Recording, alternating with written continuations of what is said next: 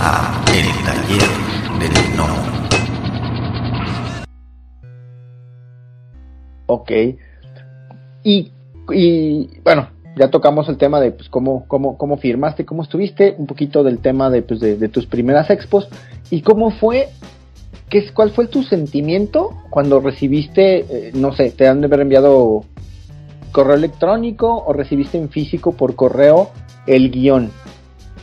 ¿Cómo fue? Ah, no, no, esto era guion, no, no, en aquella época el, el, correo electrónico estaba empezando y tal, pero era 2004 o 2005.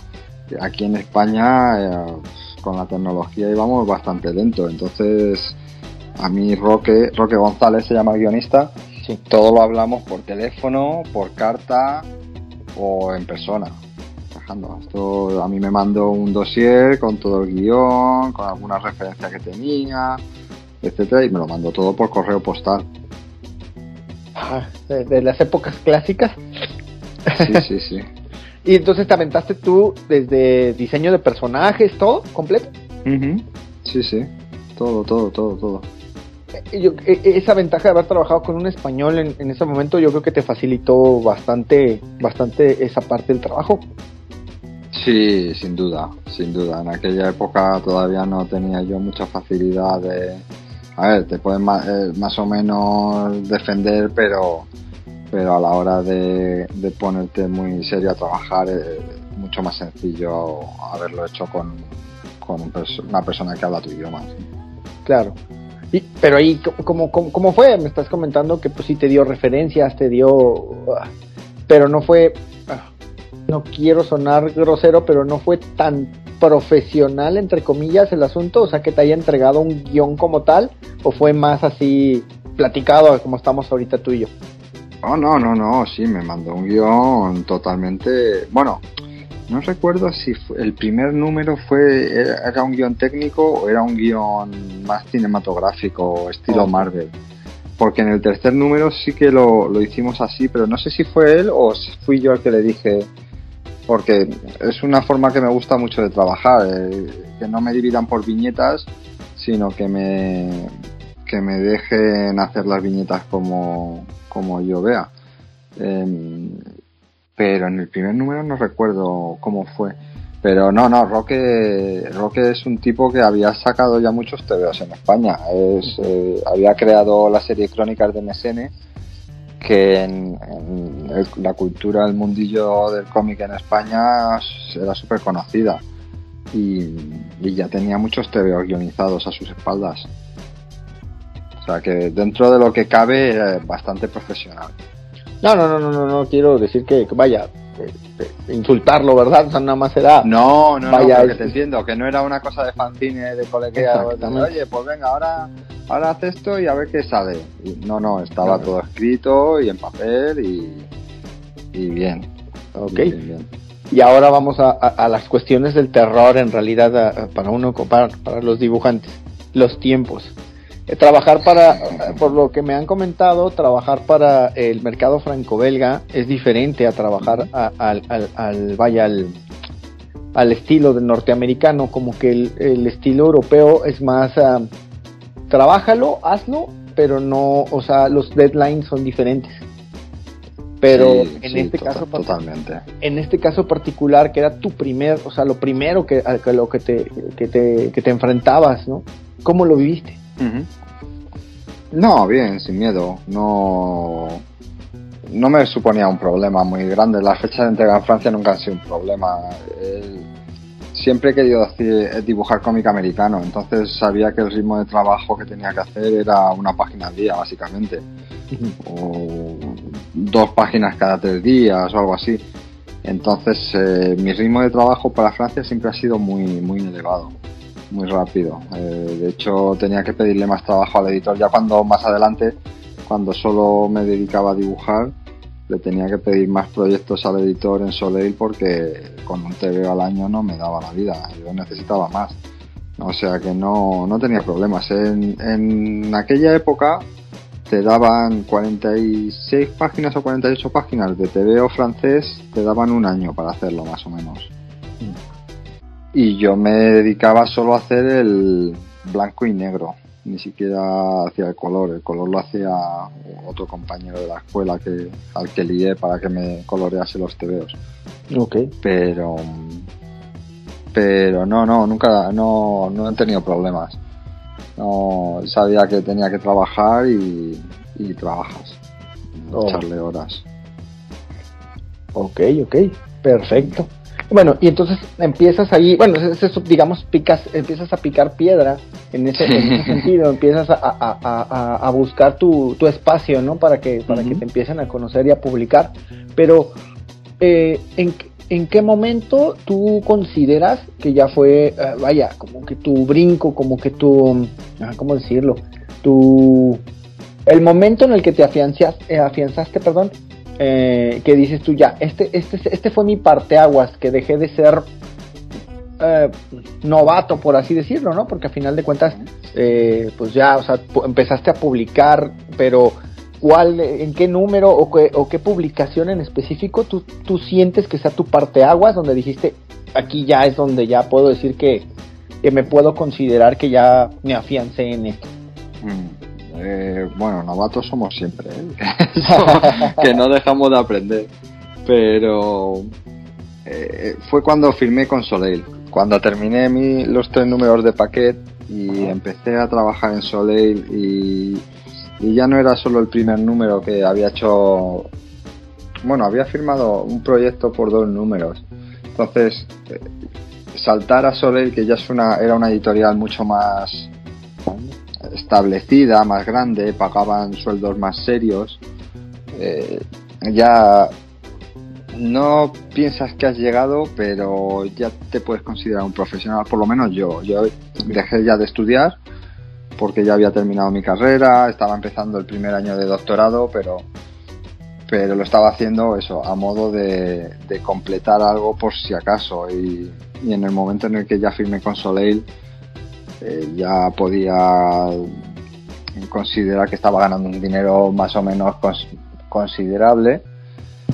No para hacerme rico o comprarme una casa pero por lo menos para mantenerme un poquito. Y, y sí para dejar de estudiar y dedicarme a tiempo completo a, a dibujar. O sea que ahí fue cuando cuando pegué el salto por decirlo así. Ah, ok, ok, ok. Perfecto. Ok. Y luego, ¿cuáles, ¿cuáles serían las que considerarías tú tus, tus influencias artísticas? ¿Qué autores podrías decirme? Buah, es que tengo tantos que. a ver, desde los clásicos. A ver, todo el mundo dice Jack Kirby. Yo, Jack Kirby, la verdad es que ya lo empecé a leer más de más de más mayor. de- lo, lo- lo vi un poco más de mayor. Y realmente, los que más me marcaron eran John Buscema o, John Byrne.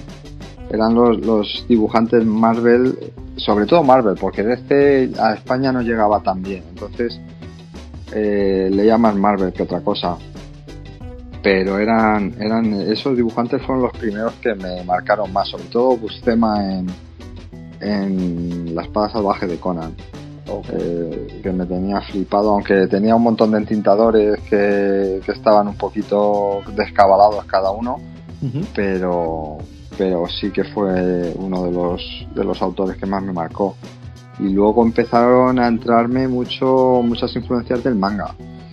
Pues empezó a publicarse en España manga en los 90 eh, empezando con Bola de Dragón y Alita un montón más de, mangas y todo eso me, influenció bastante luego ya pegando el salto a otra vez a Estados Unidos eh, Carlos Pacheco fue una influencia bastante importante también.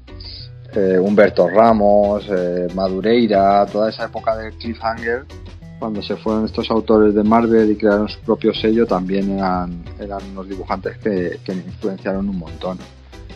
Y, y luego las películas de Disney, de animación, también tuvieron bastante influencia. Creo yo. Ok, ok, no, no, no, está, está perfecto. Oye, y aquí, eh, bueno, tú que, este, que te, que te gustaba mucho, este, el señor Busema. Eh, ¿Qué pasa cuando te ponen y que te ofrecen a, dibujar algo de Conan? pues la verdad es que, que, me emocioné, pero dije, pero, pero si esto no es Conan, esto es eh, son otros personajes de Howard, pero bueno, aún así son personajes que la verdad es que no conocía, no te voy a engañar. Y pero los empecé a investigar un poquito y con el guionista Paul Tobin, que fue el que me ofreció la, la oportunidad de trabajar con los personajes en Dark Horse y, la verdad es que me lo pasé muy bien haciendo esos números. Ok. Ok, bueno, ya, pero ya me, adelanté un poquito ahí al, tema, pero este, antes de brincar al, al, mercado al mercado este, norteamericano, pues, pero ahorita que comentaste las influencias, por eso me, me, se me ocurrió la, la, la pregunta. Eh, estás, bueno, ¿qué tanto tiempo tardaste en, en, estar trabajando en el, en el, mercado europeo? Y que, eh, ¿cómo fue esa ¿Qué tanto tiempo tardaste y cómo fue eh, eh, el proceso que tuviste de voltear, de decir, ¿sabes qué? Pues ahora vamos a pegarle del otro lado del, del otro lado del charco, allá en, del otro lado del Atlántico, vamos a ver cómo están las cosas por allá. Pues eh, de tiempos empecé, bueno, te digo por, por, fecha de publicación más que otra cosa, que es lo que me acuerdo mejor. en 2005 salió el primer número con paquete de Fugitivos de las Sombras. Sí y, en 2012 terminé el tercer número de ella, en Soleil, que fue mi último trabajo para el mercado franco-belga con Soleil en aquella época. Luego hice otro número para con la editorial Glenat, pero eso ya fue más adelante, años después, cuando ya estaba trabajando en Estados Unidos y demás. Pero bueno, em, eso es de 2000 2005 hasta 2012. A 7-8 años. Trabajando exclusivamente para el mercado franco-belga. Solamente por el mercado franco-belga. Sí, pues sí. eso es. ¿Y, y, que hice en total, hice en total, perdona, eh, como 12 álbumes. Tengo 11 o 12 álbumes publicados en, en francés. Oh, ok. En aquella época. Ok, ok, perfecto.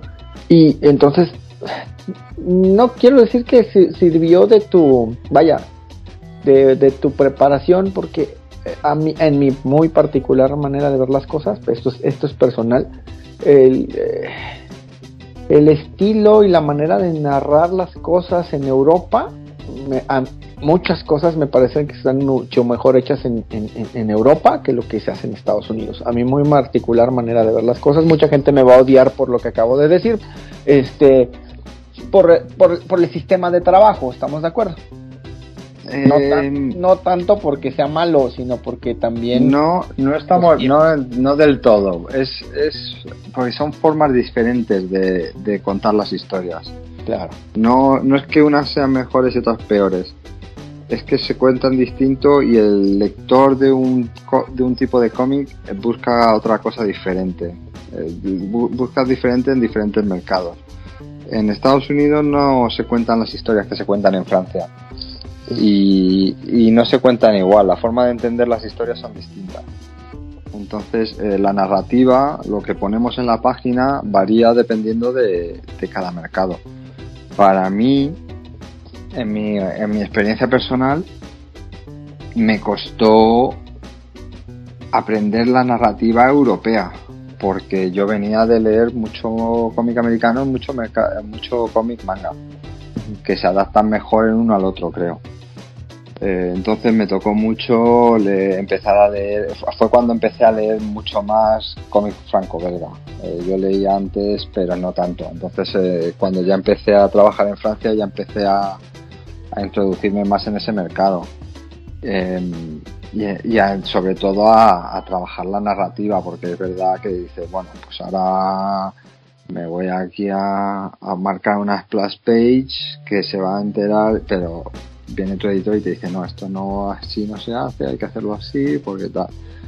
dices, pero si esto aquí viene bien, se entiende, se cuenta la historia y encima queda guay pero el, el lector de cómic francés no era lo que estaba buscando en aquella época.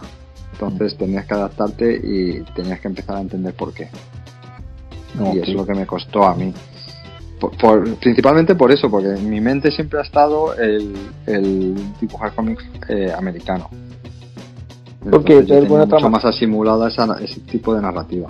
Ok, sí, por, por la formación al final del día, ¿no? O sea, porque no es, es que es lo más fácil que nos puede llegar a las manos hasta por costo porque no es lo mismo comprar una grapa, por ejemplo, que te llega de, que puede costarte, no sé, un euro, por decir, no sé cuánto cuestan las grapas ahorita en, en, España. Ya es que no, pues compro grapas, pero sí, entre dos y pico, dos euros y pico, o tres, no sé cómo, no sé cómo está la cosa.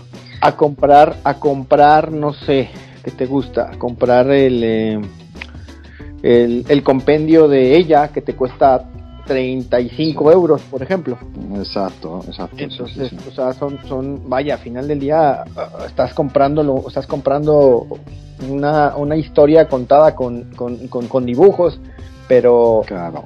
evidentemente, o sea, es lo mismo, lo mismo pasa aquí en, México, ¿no? O sea, puedes comprar, es más fácil tener acceso a, la grapa a tener comprar un, compendio y luego aparte un compendio europeo porque eh, yo tenía, yo tuve la fortuna de tener una tienda de cómics y en la tienda tenía, pues, lo que más se llevaban eran las grapas, porque era lo más barato. Y en, el, en, el, en, los libreros llegué, llegué a tener, pues, eh, eh, ediciones del Incal, ediciones de los Metabarones, por ejemplo, que duraron milenios ahí porque no se los llevaban, porque costaban... Oh.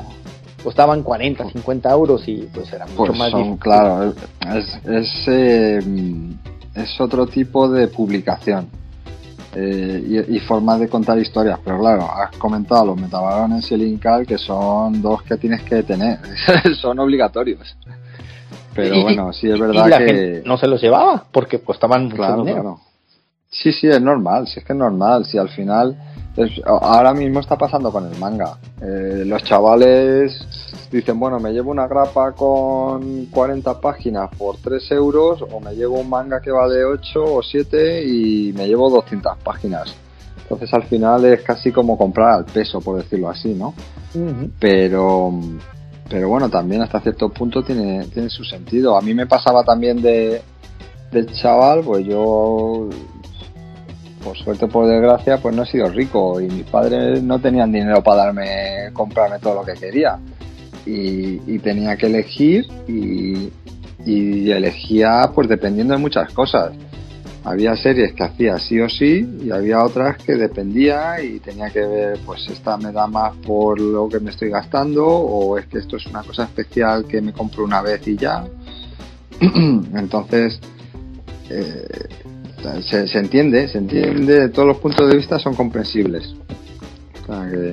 Pero es verdad que también según vas creciendo, vas descubriendo cosas nuevas, tu gusto se amplía y, vas comprando cosas diferentes. Pero el lector que compra grapa hoy en día, si sigue leyendo cómics, igual dentro de 5 o 10 años compra Linkal y, y los metabarones porque, bueno, porque tiene más poder adquisitivo, porque tiene otros intereses, por, lo que sea. O un regalo de cumpleaños. Claro. Son, yo siempre digo eso, digo, bueno, vale, es muy caro, ¿vale? Pero el próximo cumpleaños pues te pides un TVO que sea un poco más caro en vez de pedirte otros vaqueros o u otra camisa que tienes muchas. O sea, que al final es, es un poco el punto de vista de cómo lo mires. Claro. Pero eso sí. Eso, y, y entonces, ¿cómo llegas? ¿Cómo llegas al mercado? ¿Qué fue lo primero que hiciste en, en, en, América? Eh, este, eh, ¿En qué editorial fue? ¿Y cómo llegaste? O sea, ¿cómo, ¿cuál fue ese proceso de, desde que tocaste la puerta o se acercaron a ti o qué fue lo que pasó? Esto, bueno, es una historia otra vez de un poco de, de estar en el sitio adecuado en el momento adecuado. Es una historia larga y, bastante rocambolesca, pero, pero bueno, curiosa. Eh, el primer trabajo que firmé para, como tal para hacer en Estados Unidos fue Carta 44, que publiqué con Onipress. Eh, no fue el primer trabajo que salió publicado, porque antes que eso eh, hice cuatro páginas para una serie en Image que se llama Skull Kickers. de, el guionista es Gene Sub y mm, salió publicado antes que Carta 44. Incluso hice un par de historias cortas para Goblins de Dynamite que también salieron o a la par o un poquito antes que Carta. Eh, pero lo primero que firmé fue eso y fue a través de estar en un festival en Seattle que se llama Emerald City Comic Con y bueno pues estaba allí porque estaba visitando a otro dibujante eh, que vive en Portland en Estados Unidos que se llama Steve Lieber que dibujó Whiteout entre otras ahora estaba dibujando Jimmy Olsen en DC y es un dibujante que conocí en en Argelia. De todos los sitios del mundo, pues en Argelia, en un festival de cómics en Argelia. Así que coincidimos allí y nada, nos conocimos, pues estábamos invitados los dos. Eh, había otros otros autores americanos, tres o cuatro. Yo hablaba francés, ellos no. Así que conseguí unas cervezas para todos y claro, así que nos hicimos mejores amigos. Pero bueno, más allá de la, de la tontería, pues eh, Steve es un tipo excepcional. Me invitó, fue la primera página de cómics que, que cambié con él. Cambié, luego ya he cambiado con otros compañeros, pero el primero que me ofreció cambiar una página fue él. Y hicimos muy buenas amigas y me, dijo que, si quería ir a visitarle a, a su casa a Portland, en Oregón, y a ver su estudio, que era un estudio que tienen, eh, bueno, ahora mismo ya no sé cuántos, pero bueno, cuando fui yo había como 20 o 30 autores de cómic en un estudio allí en un, en un edificio de oficinas en, el centro de Portland y, nada, para allí que me fui. Estuve, me invitó tres semanas a su casa y estuve pues trabajando y conociendo un montón de gente. Y entre una, de las actividades que hicimos fue irnos a Seattle a la, Comic Con. Y me dijo que fuera a ver a los editores de Onipress, que es una editorial muy pequeñita, otra vez volvemos a las editoriales pequeñitas, pero que tenía muy buena reputación y que que a todos los autores el que había conocido en Onipress estaban trabajando de forma regular y, allá que me fui diciendo que iba de parte de Steve pues miraron mi carpeta y, y a los pues no mucho más tarde a las dos tres semanas me mandaron un email ofreciéndome carta 44 con Charles Soule y así fue como empezó un poco la cosa. Oye, oh, está, está eh, otra vez, como dices, una serie de eventos afortunados, pero lo que me llamó, ahorita, lo que me llamó bastante la atención, perdón, un festival de cómics en Argelia. Sí. ¿Cómo llegaste ahí? ¿Cómo llegaste allí? Sí, señor, sí, sí, sí. Eso es uno de, los, de las eh, anécdotas más grandes que hay, sí. Eh, pues ahí llegué otra vez, pues otra vez de lo mismo, conocer a gente y, estar en el momento adecuado, en el sitio adecuado. Mm, conocí a un guionista francés a través de otro, de otro compañero español que, tenía contactos con él y, y estuvimos preparando un proyecto que no salió, pero le ofrecieron hacer un cómic para para en Turquía, que también es otra, otro mercado bastante poco conocido y no, no muy grande. Y, bueno, uno de los de, las cosas era viajar eh, a Estambul para buscar documentación y demás y, y allá que me fui con este guionista. Entonces, este proyecto al final con él no salió, pero le ofrecieron hacer un cómic para un periódico argelino. Entonces hicimos unas páginas realmente cortitos, nueve páginas. Nueve páginas, pero bueno, suficientes para que nos invitaran, vamos, a mí, a al final no, no pudo ir, a Argelia, a un festival de, de cómic, y, y allí que acabé. Ok. Ok. Oye, y, y- y la, vaya, la, la interacción eh, en el festival eh, es, es muy similar a lo que es en, en, en otros, en, en otros lugares. O sea, Muchas gracias que han llegado hasta el final del podcast. Si les gustó el contenido, por favor, denos like, compartir, suscríbanse o pónganos un comentario en la plataforma donde nos escuchen para que podamos llegar a más personas. Muchas gracias. La voz y la producción de este podcast estuvieron a cargo de Adro, a un guion de El Piedra. Para todas sus dudas, sugerencias y comentarios, tenemos la siguiente dirección de email: tallerdelnomo.yahoo.com. Gracias y hasta la próxima. Este fue el podcast del Taller del Gnomo.